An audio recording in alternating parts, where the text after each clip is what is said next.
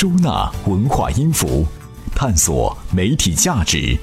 充电时间，文化媒体人频道。欢迎来到充电时间文化媒体人频道，我们又见面了。今天呢，跟各位聊聊电影里的 IP、新媒体们集体放血的体育产业，还有我们的民族英雄花木兰和古代大佬的有趣话题。您有任何意见建议呢？欢迎在我们的微信公众账号中提出。充电时间与您共同进步。每日必知。七月二十日，曾藏于法国国立集美亚洲艺术博物馆的三十二片春秋时期秦人金饰片，在我国甘肃省博物馆完成了交接，这是我国首次主动追索文物成功。湖北广电近日与百度正式签署了战略合作框架协议，双方将在战略、资本、业务、技术、平台等等各层面上开展战略合作，推进互联网服务与数字电视服务的融合。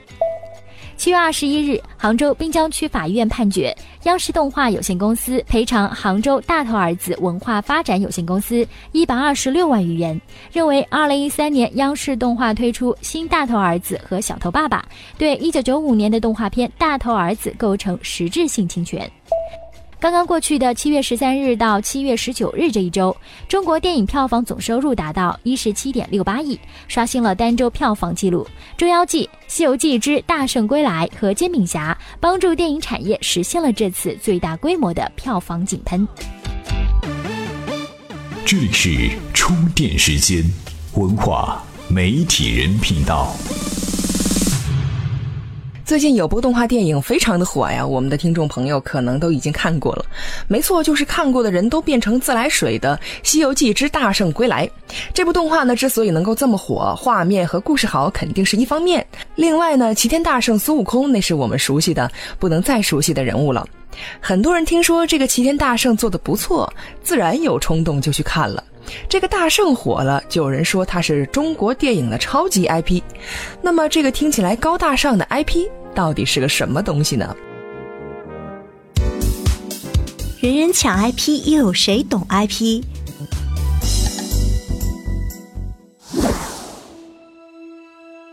这个词是英文 intellectual property 的缩写，直译就是知识产权。IP 可以是故事、音乐、形象，甚至世界那么大，我想去看看。这句话都可以被当做 IP，而且可以在漫画、小说、电影、玩具、游戏等不同的领域互相转换。电影 IP 玩的最好的当属好莱坞，钢铁侠、美国队长、雷神、绿巨人、金刚狼，你几乎每年都能看到电影院他们的形象。国内的 IP 最常见的就是文学作品，《何以笙箫默》《左耳》《万物生长》《盗墓笔记》脱胎于网络小说，古典名著像《西游》《三国》《聊斋》《白蛇传》，这里面还有一堆中国人耳熟能详的故事，改编不用授权，简直是电影题材的免费金库。音乐类的 IP 也有，比如《栀子花开》《同桌的你》。游戏类的 IP，国外著名的有《古墓丽影》，国内的《古剑奇谭》《仙剑奇侠传》《轩辕剑》，先前改编电视剧都赚了一把人气，而马上都要拍电影了。真人秀节目也可以啊，《爸爸去哪儿》《奔跑吧兄弟》也是大 IP。这还不是最奇怪的，据说有投资方脑洞大开，拿下了新华字典作为电影开发对象，还真不知道这个字典的故事要呃怎么讲。IP 电影为什么这么热呢？主要原因就是自带受众，降低了投资风险。所谓的 IP，归根到底指向了塑造整个网络文化的读者与观众。受众在电影创作之初就与之互动，在作品改编成电视、影视剧作品的过程当中，也会不断的热议甚至吐槽。所以啊，不管是爱也好，骂也罢，IP 电影更容易得到观众的了解和知晓。除了代表保本的票房收入，强 IP 还在推广上拥有事半功倍的效果，也让拥有了 IP 的人能够掌握话语权去博弈。天下霸唱的《鬼吹灯》，刘慈欣的《三体》，唐七公子的《三生三世十里桃花》，都是尚未开拍就已坐拥千万级粉丝的作品。天生的话题度与庞大的受众群体，跟另外一些原创剧本相比啊，IP 电影确实讨巧又省力。现在的商业电影当然要走这条捷径，毕竟电影是商业的。电影 IP 这么火，可也不是路边货，随便谁都能捡得到。优质的 IP 往往经过了时间的考验，好莱坞也好，迪士尼也罢，或者是漫威，他们 IP 的开发都长达半个世纪的积淀。国内的优质 IP，比如《三体》，二零零六年就开始连载，快十年的时间才积累了大量的关注。大 IP 电影的改编情况还与原创剧本不同。互联网电影企业已经用大数据调查名义用来定制电影，观众爱什么他们就拍什么，最终一切产品也将由目标观众买单。比如热门小说改编的电影《三生三世十里桃花》，影片公司吸引了近二十万网民为选女主角来投票，最终啊，刘亦菲以过半数的得票力压高圆圆、杨幂和唐嫣，成为呼声最高的女主角人选。但是。他能不能演，还得看制作方和他谈成什么样子。IP 这个高冷的词儿，我们听了专栏作家三生凉茶的见解之后，应该有了一个感性的认识。简单的讲呢，就是影片最初与观众交流的那个点，观众受到这个东西激发去看电影。不过凡事有利有弊，电影 IP 既能创造《大圣归来》这样的口碑爆棚的片子，同档期的《小时代四》和《栀子花开》也是标准的 IP 电影。这质量嘛，哎，反正呢，两部电影豆瓣评分加起来才基本上够得上《大圣》。关于这部动画片，专栏作家张家伟也有独到的见解。你想了解的话，可以在充电时间的微信公众账号中回复“大圣”两个字，就可以看到精彩内容了。怎么样关注我们的微信公众号呢？您在微信内搜索“充电时间”，就可以找到加 V 的我们了。关注后赶紧开始每日签到，积分可以兑换礼品哦。我们聊完了 IP，可能有朋友就要说了：世界这么大，话题哪儿都有，找个 IP 拍电影还不简单吗？就像那位准备拍《新华字典》电影版的投资人，真的是佩服您独到的眼光。可是您倒是说说，故事怎么讲啊？导演找到了吗？有了所谓的 IP，就能开心的拍电影了吗？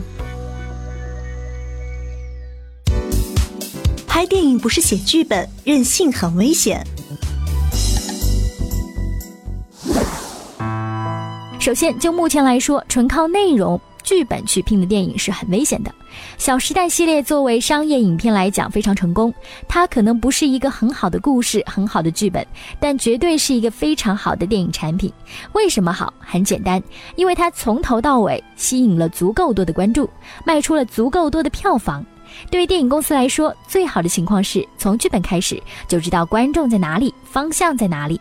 现在单纯一个剧本已经驱动不了大电影项目了，在项目前端就知道有多少人关注这个电影，作为这个项目链上的任何一个人，信心会大幅增长。任何时候都不缺乏好故事、好剧本，但剧本到电影还有很长的路要走，这个过程越来越离不开话题性了。其次，情感沟通很重要。我们看到卖得好的电影都在讲情怀，即使像变形金刚这样的爆米花大片，这个项目一开始是斯皮尔伯格的，他觉得迈克尔贝适合，迈克尔贝回绝了，说这种爆米花大片我不拍。斯皮尔伯格又给他打电话说，我觉得你还是应该拍，因为这个故事这个题材不是一个变形机器人的电影，它是讲一个美国即将进入大学的高中生和他人生第一台车的故事。这个非常厉害，因为对于美国人来说，有一台二手车是成人的标准。一下跟观众有了种情感的联系。迈克尔贝说：“行，这个我要拍。”所以说，相关性是一个非常重要的故事点，就是与观众心灵的沟通。最后，创作者也要坚持自己的追求，艺术与商业分清楚。如果你是一个喜欢艺术电影的人，就不要逼着自己去做商业片，可能你也做不好。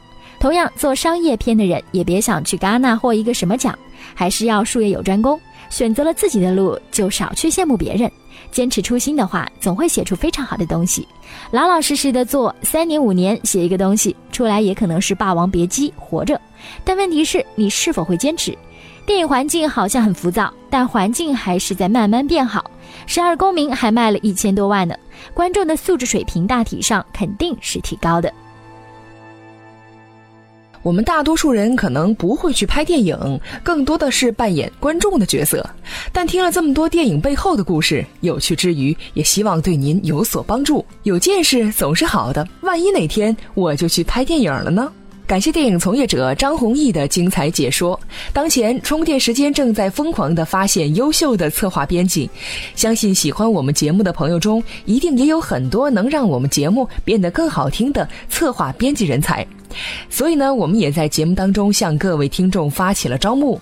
如果您自己或者是您身边的朋友适合这个岗位，请赶紧在微信公众账号中回复“招募”二字，跟我们联络。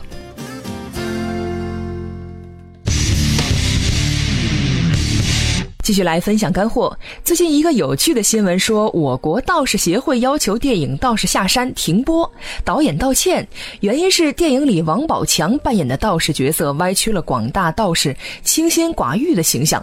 消息一出，各界人士呵呵声不绝于耳，这都让人想起来不久之前另外一个道歉事件：贾玲扮演了一个鸡鸡腹鸡鸡木兰啃烧鸡，类似于傻大妞的花木兰形象。河南有个所谓的中国木兰文化研究中心，认为贾玲伤害了国人，尤其是木兰故里人民的感情，要求贾玲道歉。看来演艺圈不好混，处处都是雷区。不过我们先不讨论道歉的事儿，先来看一看他们一心维护的花木兰到底是不是我们的民族英雄呢？木兰不是汉族的，也是世界的。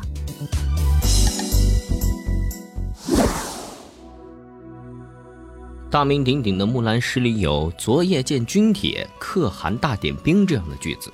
可汗，我们大家都知道，官方的解释是中国古代鲜卑、柔然、突厥、回纥、蒙古等族的军长称号。至此，仿佛铁证如山。军书十二卷，卷卷有爷名。木兰的爷爷都被可汗点名了，所以木兰可能是鲜卑人、柔然人、突厥人、回纥人、蒙古人。但就不可能是汉族人。且慢，《木兰诗》当中还有几句话：“但辞爷娘去，暮宿黄河边，不闻爷娘唤女声，但闻黄河流水鸣溅溅。但辞黄河去，暮至黑山头，不闻爷娘唤女声，但闻燕山胡骑鸣啾啾。”这两句流水账一样的诗，描述了女汉子花木兰辞家奔赴前线的路程。第一天早上出发，晚上到了黄河边。第二天从黄河出发，黄昏时分接近黑山头前线。这首先说明木兰家在中原还是黄河以南。其次，不闻爷娘唤女声，但闻燕山胡骑鸣啾啾一句，明显说明了木兰一方以胡为敌。木兰诗为两种说法都提供了证据，显然不靠谱。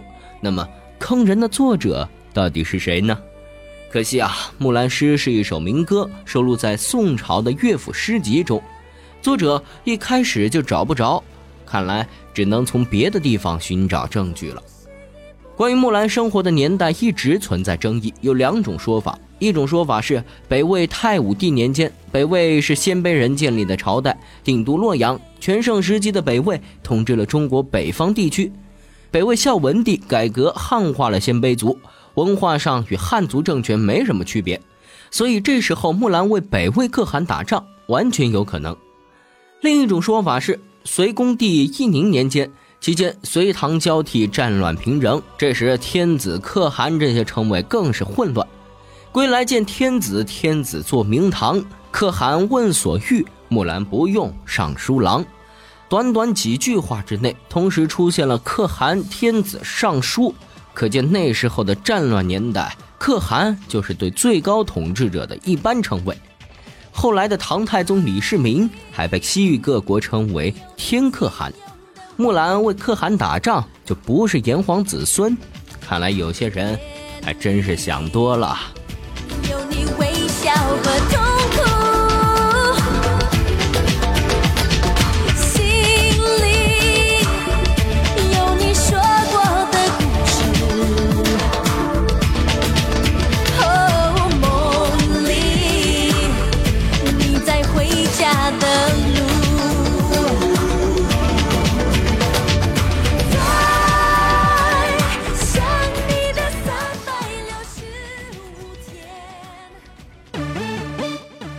是充电时间，文化媒体人频道。专栏作家顺宇给我们细致的分析了一下木兰的民族归属，争论结果倒是其次，关键是他给我们展示了一下读书和思维逻辑，怎样去考证，怎样去发散。我们各位文化媒体人可以从中观摩学习，各取所需了。关于花木兰是不是民族英雄，您就当听一个乐子得了。毕竟木兰压根儿就没有在史书里出现，也许我们熟悉的她更多是艺术作品塑造的角色。如果您觉得我们的节目有趣的话，可以在充电时间的微信公众账号里对我们发起 U 盘式赞助。这个 U 盘里可是有好东西的哦。怎样才能加入我们的微信交流群呢？在微信公众号“充电时间”中找到群入口按钮，根据提示进行相关操作，这样你就能和同频道的小伙伴们待在一块儿啦。如果您是 NBA 球迷，经常在网上看比赛的话，一定知道新浪那个草根主持人柯凡，在今年夏天离开新浪，转投腾讯了。原因很简单，腾讯拿下了未来五年 NBA 中国地区的网络直播权，这也表示体育市场的竞争愈发激烈了。体育赛事版权，新媒体们集体放血的下一个战场。对于 NBA 网络直播这块大蛋糕，并不是只有新浪和腾讯在争夺，情况还复杂的多。新浪之前与 NBA 的合作每年两千万美元，被腾讯抬到了五年五亿美元。据说乐视体育给出的报价比腾讯更有诚意，五年六亿美元，但 NBA 还是选择了五年五亿美元与腾讯签约。显然，NBA 看中的是腾讯全媒体平台和多种变现渠道，比如某些关键比赛采取收费模式。腾讯、乐视、PPTV 在外面拼命争夺赛事版权，内部也有大动作。去年三月份，乐视体育独立于乐视网体育频道正式成立，独立运作直播平台。今年五月，乐视体育以二十八亿的估值首轮融得八亿人民币，创造了体育产业首轮估值和融资额的双重纪录。七月十号，PPTV 正式宣布分拆体育传媒事业部，成立子公司，迈出了跟乐视体育相似的步伐。为什么互联网开始关注体育产业市场呢？一个原因是可预期的体育产业体量可观。去年国务院下发关于加快发展体育产业、促进体育消费的若干意见，明确放宽赛事转播权限制，对互联网企业无疑是利好消息。这份报告预计到二零二五年，中国体育产业总规模力争超过五万亿元。而二零一二年，中国体育产业总规模只是九千五百亿元，这两个数字之间有着巨大的市场潜力。二是体育赛事观赛群体基数大、粘度强，体育迷往往是体量庞大的忠实粉丝群体，篮球、足球等爱好是球迷一辈子的兴趣，甚至会传染给亲朋好友。看看欧冠、NBA 等重要赛事的火爆程度，就知道球迷群体的庞大。三是体育转播的主要载体已经由电视独霸一方，逐渐转向互联网与电视分庭抗礼。由于互联网的便捷，通过互联网观看体育直播的网民越来越多，而网站对于体育的投入也越来越大。比如腾讯、新浪、乐视平均付出一千八百万美元，分别购得英超网络媒体转播权。新媒体眼中的体育产业，无疑是越来越热了。感谢资深媒体人李小年关于体育产业的精彩分析。当前的体育产业还在拼投资、拼版权，离成功的产业链还很远。也就是说，还有空白领域可以抢占。有志于此的各位，可要赶快行动了。毕竟，这是一块不亚于电影市场的蛋糕。好，最后我们关注一下传统文化，看看现在人人说的大佬在历史上有什么故事。历史上的大佬绝不是土豪。《明史徐君传》里有一个清官徐君的故事。他到广东肇庆做官，当地有个土豪就叫莫大佬。莫大佬势力很大，他也贿赂地方官，从而把持地方。徐君到后，莫大佬如法炮制，徐君坚决不接受贿赂，还将莫大佬缉拿下狱。据说莫大佬给徐军的上司送礼后，才从狱里给放了回来。从此以后，无论徐军调到哪里，都把当地治理得很好。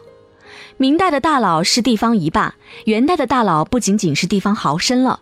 《元始世祖本纪》提到，广东以董贤为首的七人称七大佬，七个人都是粤北、赣南、闽西一带大宗族的首领，他们和文天祥一起参加过抗元斗争。南宋败亡崖山之后，还聚在一起抗争援兵。七大佬这样的大佬，看来要比明代的大佬更多几分忠义节气。元明时期的大佬非富即贵，必要时甚至秸秆起义。他们倒是有一个共同点，就是差不多都生活在两广地区。这是怎么回事呢？更早的历史文献《隋书地理志》提到了当时岭南地区有一种铸铜为鼓的习俗。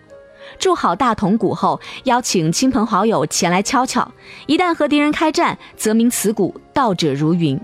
这些拥有铜鼓的人都叫做都老。相当于部落元首一样的人物，有很高的威信。无论在百越方言还是古汉语中，“都”和“大”都是可以通用的。所以这里的“都老”就是大佬的最初形式。大佬这个词在古代来讲，是岭南地区用来称呼有身份地位的人，有的时候还特指部落或者首领。到现在，基本上带“老”字的词都是贬义了，比如上海话“小赤佬”，相当于小鬼头、小混混。两广一带把老外叫做鬼佬，把小弟叫细佬，而现在的大佬就没有古代那份侠情豪义了。